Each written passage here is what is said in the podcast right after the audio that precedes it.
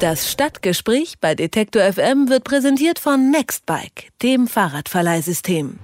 Achtung, live auf Sendung. So heißt es morgen im Münchner Stadtrat, wenn deren Vollversammlung zum ersten Mal live im Internet übertragen wird. Damit gehört die bayerische Hauptstadt zu den wenigen deutschen Städten, die ihre Sitzungen für die Bürger transparenter gestalten möchten.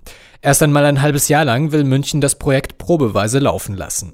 Was sich die Stadt von der Live-Übertragung verspricht und welche Themen die Bürger am Bildschirm mitverfolgen können, darüber unterhalten wir uns jetzt mit Stefan Hau vom Presseamt der Stadt München. Ich sage schönen guten Tag. Ja, grüße Gott. Herr auf, zum ersten Mal überträgt München morgen eine ganze Stadtratssitzung. Wie funktioniert das Ganze denn genau? Ja, also wir machen am morgigen Montag unsere Stadtratssitzung, beginnen ja schon in der Früh um 9 Uhr und ab da übertragen wir den ganzen Tag, solange die Stadträte Diskussionsbedarf haben, den öffentlichen Teil der Sitzung live ins Internet. Was erhofft sich die Stadt München denn von dieser Live-Übertragung? Ja, die Live-Übertragung, das sehen wir als ein zusätzliches Angebot, das es den äh, Münchnerinnen und Münchnern erleichtern soll, sich über Kommunalpolitik zu informieren und das natürlich die Entscheidungsprozesse im Stadtrat transparenter und damit noch nachvollziehbarer macht. Und wie gut das angenommen wird, das werden wir jetzt testen bis zum Jahresende. Was sagen denn die Stadtratsmitglieder dazu? Ja, das war eine Initiative aus dem Stadtrat die die Verwaltung, muss ich ehrlich sagen, zunächst auch nicht folgen wollte, weil es einfach eine Menge datenschutzrechtlicher Probleme gibt. Deswegen hatte man sich dann im Stadtrat darauf geeinigt, diesen Probebetrieb durchzuführen, um eben diese Dinge einmal abklären zu können, was die Kosten betrifft, was die Beteiligung betrifft und was auch die ganzen äh, technischen und sonstigen Probleme drumherum betreffen. Welche Themen stehen denn morgen auf der Tagesordnung? Ja, auf der Tagesordnung stehen wie immer äh, bei unseren Vollversammlungen sehr, sehr viele Themen. Das sind zig Themen.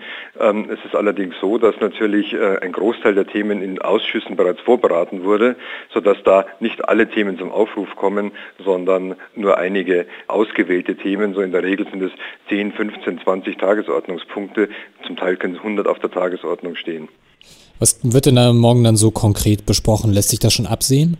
Ja, wir haben morgen zum Beispiel, was äh, sicher besprochen wird, es steht ja eine mögliche Bewerbung Münchens mit seinen Partnergemeinden im Oberland um Winterspiele, Olympische Winterspiele 2022 steht sozusagen im Raum. Da gibt es noch diverse Konditionen, die erst geklärt werden müssen. Aber da, da der Abgabeschluss ja bereits äh, Mitte November ist, müssen natürlich jetzt die Hausaufgaben gemacht werden. Das ist ein Punkt, hier entsprechende Konzeptoptimierungen vorzunehmen. Ein weiterer Punkt ist unser Kreisverwaltungsreferent, bleibt drei Jahre länger im Amt. Das muss auch bestätigt werden. Und wir wollen zum Beispiel einen Beschluss fassen, ebenfalls ein Probebetrieb auf zwei Jahre öffentliches WLAN, also kostenloses öffentliches WLAN an stark frequentierten Plätzen in München. Da wollen wir mit dem Marienplatz den Anfang machen. Und so eine ganze Reihe von recht interessanten Tagesordnungspunkten, denke ich, für die Münchnerinnen und Münchner. Bisher ist die Anzahl der Städte, die ihre Stadtratssitzungen live übertragen, ja noch sehr überschaubar. Erhoffen Sie sich denn damit so ein bisschen eine Vorbildfunktion für weitere Städte einzunehmen? Ja, also das hängt sehr davon ab, wie dieser Probebetrieb dieses halbe Jahr jetzt läuft. Deswegen machen wir den Probebetrieb, um ganz konkrete Fakten zu bekommen, weil die Diskussion ja immer ist, ja, wie viele schauen sich das denn überhaupt an? Lohnt sich das überhaupt? Kann das überhaupt wegen der beschriebenen datenschutzrechtlichen Problematik, die es für ein Kommunalparlament eben gibt, das eben kein Parlament im rechtlichen Sinne ist, kann das überhaupt attraktiv sein für die Bürger? Und nach einem halben Jahr werden wir dann schlauer sein. Ab wann würden Sie denn dann von einem Erfolg sprechen? Ja, also zunächst haben wir jetzt das Ganze mal so ausgelegt, dass 1000 Bürger gleichzeitig diesen Stream verfolgen können und haben aber die Option schon technisch, wenn das mehr werden, dass wir auch bis 5000 gleichzeitig den Zugang äh, gewähren können. Bisher, Sie haben es ja schon gesagt, das Projekt ist ja erst auf ein halbes Jahr beschränkt. Wonach richtet sich das denn, ob die Live-Übertragung danach fortgeführt werden wird und wie wird das denn aussehen? Ja, also zum einen natürlich ganz äh, deutlich steht da im Vordergrund, wie es angenommen wird. Also wie viele Leute schauen wie lange zu.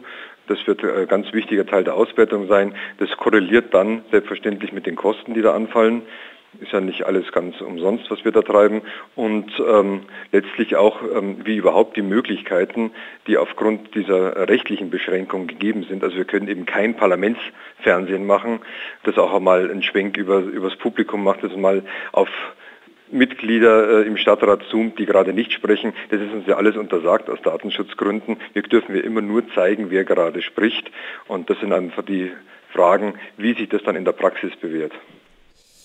Die morgige Sitzung des Stadtrats in München wird zum ersten Mal live im Internet verfolgbar sein. Was sich die Stadt davon erhofft und ob das Projekt Zukunftschancen besitzt, darüber habe ich mit Stefan Hauf von der Bayerischen Landeshauptstadt gesprochen. Vielen Dank.